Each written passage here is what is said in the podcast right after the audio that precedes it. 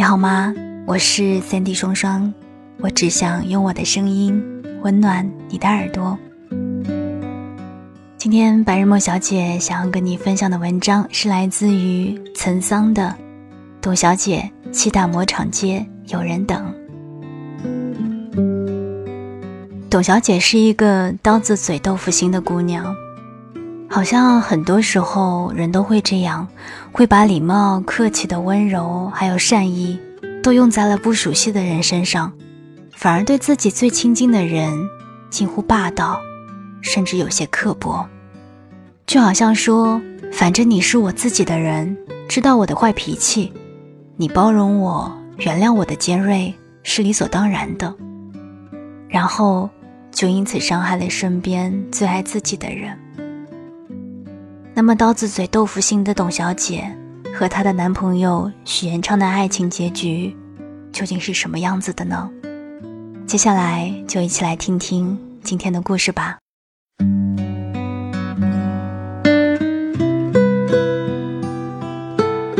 董小贤与许延昌对弈一年零三个月，最终以失败收场。说分手的那一天有点雾霾。淡白的太阳软塌塌地贴在雾气里，许元昌带着三 M 九零零二 A，站在西达摩厂街的杜尔歪门口，百无聊赖地等着他。杜尔歪是家卖麻辣烫的小店，兼做铁板烧，老板梳着墨西干头，看起来很酷。有段时间，他们的午饭都在这儿解决。董小贤说。你带着那个干什么呢？生化危机似的，喘两口气又死不了。徐延昌说：“你看你，就这样，一天到晚都是负能量。不让你戴口罩就是负能量了吗？”徐延昌觉得自己有点喘不上气，他摘下口罩说：“小贤，你想想，咱们在一起这么久。”我做什么你都这样，给你买件衣服你还得批评我，批评使人进步。谢谢你啊，许元昌戴上口罩说：“您高抬贵手，让我一人堕落吧。”说完，许元昌转身走了。董小贤想了想说：“嘿，你不是要请我吃分手饭吗？”许元昌头也不回地说：“你自己吃吧，花多少钱，短信告诉我，回头我打你账户上。”斗嘴总是特别爽快，可一个人的时候，董小贤就有那么一点难过了。裹在雾里的北京，没有风，只有初冬的阴冷透进衣服里。他转头进了杜尔歪，捡了蔬菜丸子。点了铁板鱿鱼，然后给许延昌发短信说：“本姑娘消费六十二块，别忘了。”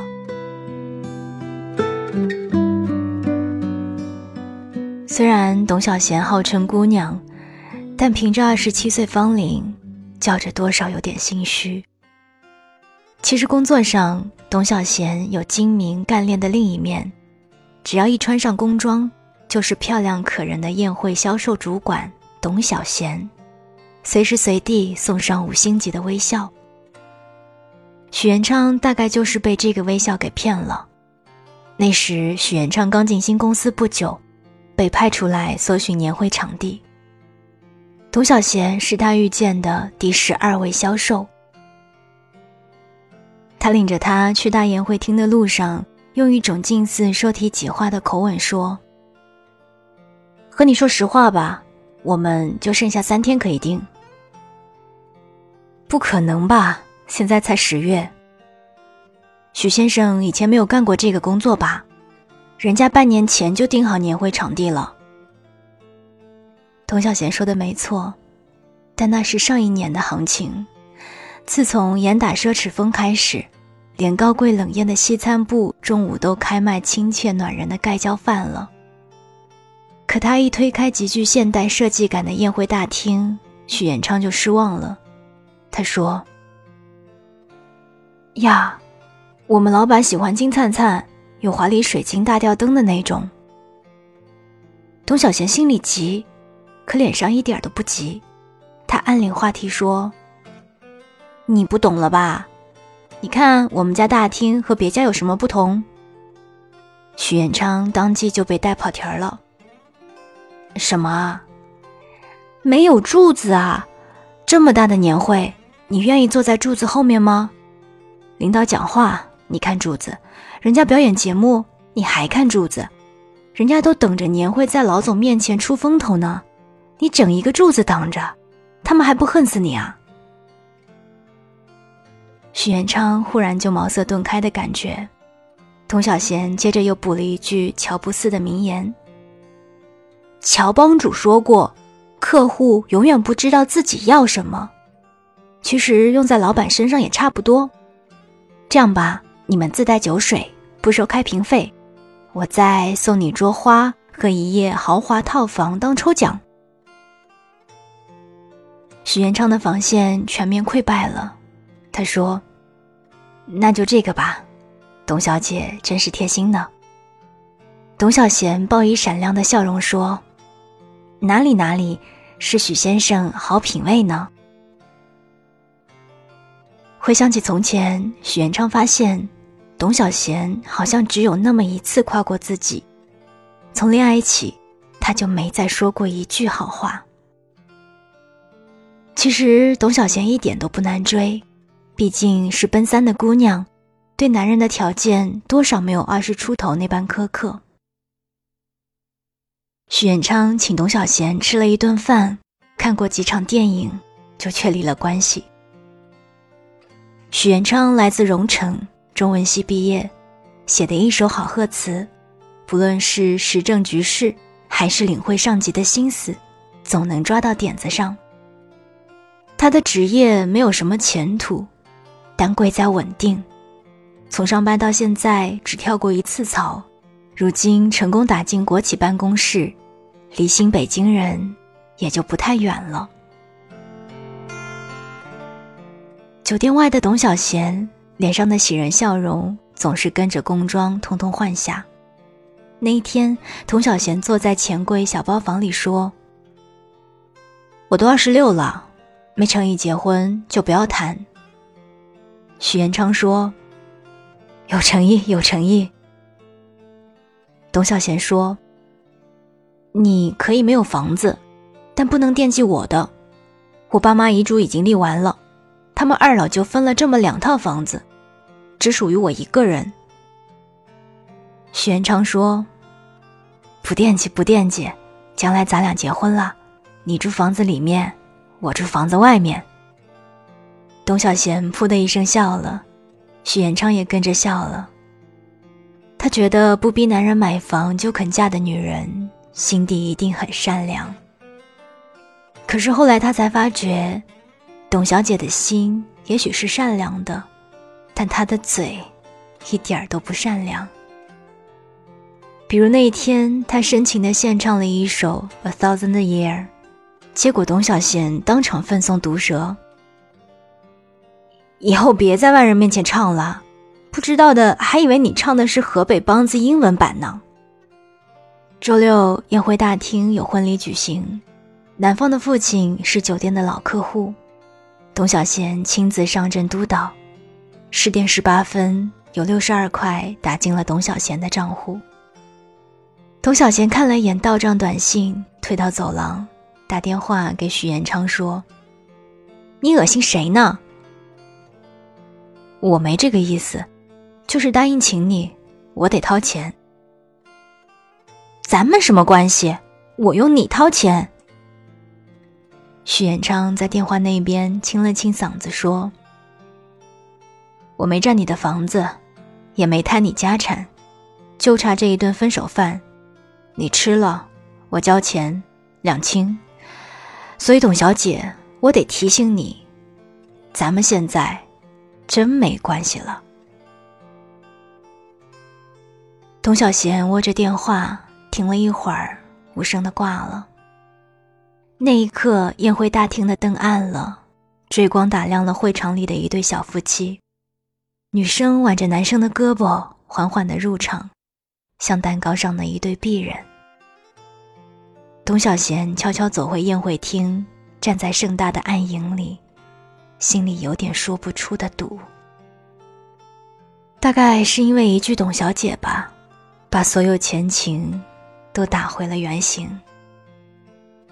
这天午后，许远畅特别的闲，领导出国考察去了，办公室在强劲的暖气里散发出慵散、催人犯困的气息。他懒洋洋地趴在桌子上，听 A 大姐和 B 大姐闲聊。A 大姐说：“你家那姑娘可要看好了。”别由着她乱谈恋爱，没房没车的，千万别让他往外嫁。比大姐眉毛一立，他敢，腿给他打折了。许元昌在鹤唳里一瞬间惊醒了。岁月悠悠，星河灿灿，这世上肯带着房子来嫁给自己的姑娘，一定是真爱吧？这样想着。他突然很想去一个地方。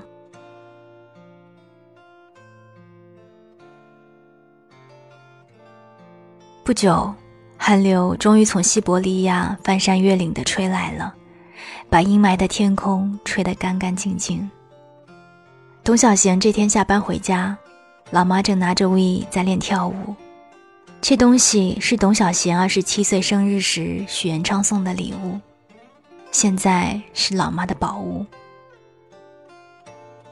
董小贤曾如此评价：“你真是对中老年妇女的喜好了如指掌。”这让许元昌郁闷了三天。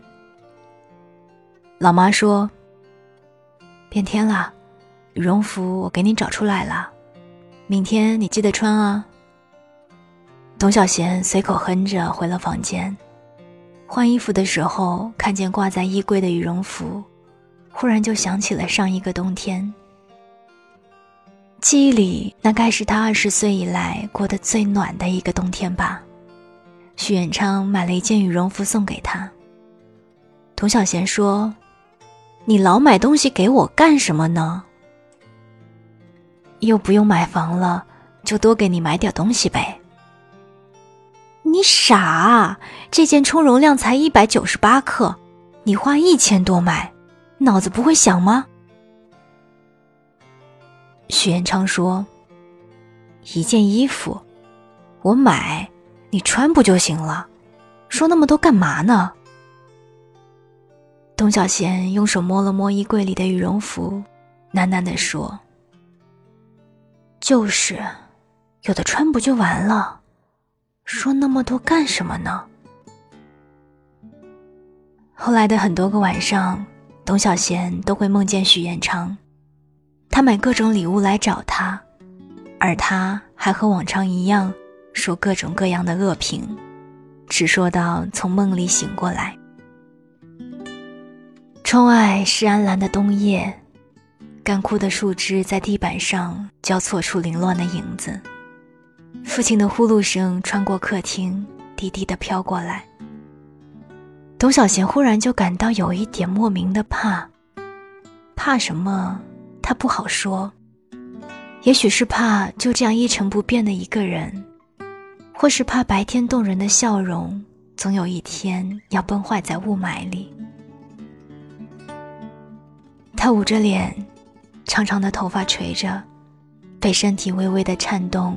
抖出不易察觉的小波纹。有天早晨，一夜没睡的他冲动的拿起手机写微博。也许是对别人违心的笑多了，才会对你露出真实的刻薄。刚发出两分钟，就多了一个已阅的记录。也不知道是谁起那么大早。难道是他？董小贤想了想，终是删掉了这条微博。他们已经是两清的人了，不是吗？解释还有什么意思？一月初，忍了许久的董小贤又去了杜尔歪。每天在五星酒店里锦衣玉食的董小贤，最爱的还是麻辣烫。要有骨汤做底，麻椒要劲儿。上桌后还要加一勺蒜泥香醋，再恶狠狠地咬上一口，甭提多带感了。老板把大碗汤放在桌子上的时候，有人夹带着一身寒气闯了进来。董小贤瞥了一眼，装作没看见。那人却不客气地坐在他身边，摘下三 M 九零零二 A 说：“这世道，干什么都不容易，想办个巧遇，还要吃一个多月的麻辣烫。”董小贤噗的一口，被辣汤呛出眼泪。有人熟练地递上了纸巾和清水。说：“感动的哭了。”董小贤好想回一句：“你还不够资格。”可是他的嗓子辣得说不出话，只好狠狠的给了他一拳，再用力的抱住他。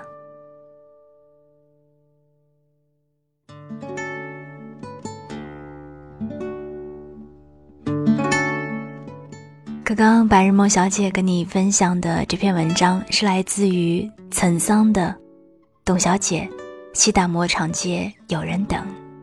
喜欢这篇文章的话，欢迎转发分享到朋友圈，或者是点赞留下你的评论。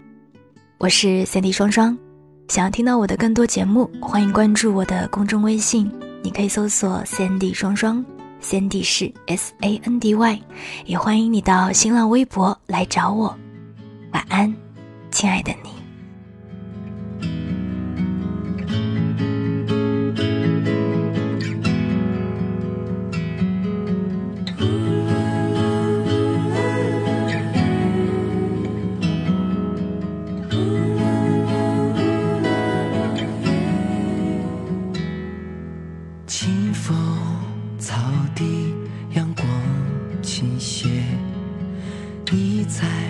身边夕阳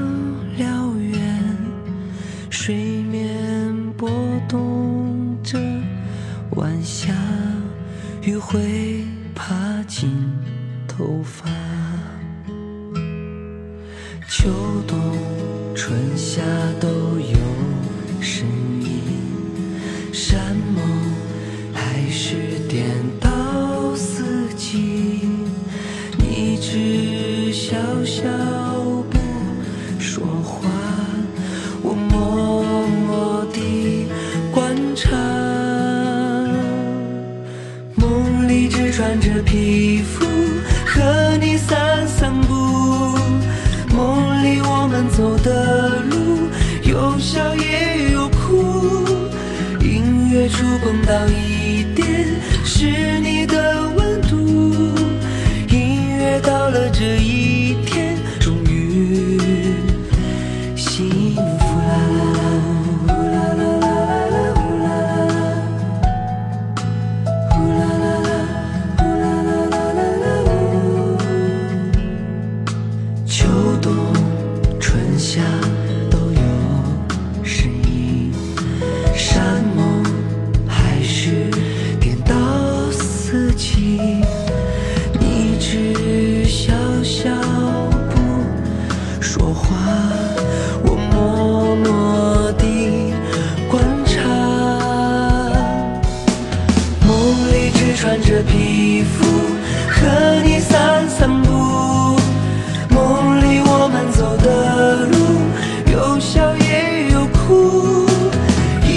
触碰到一点，是你。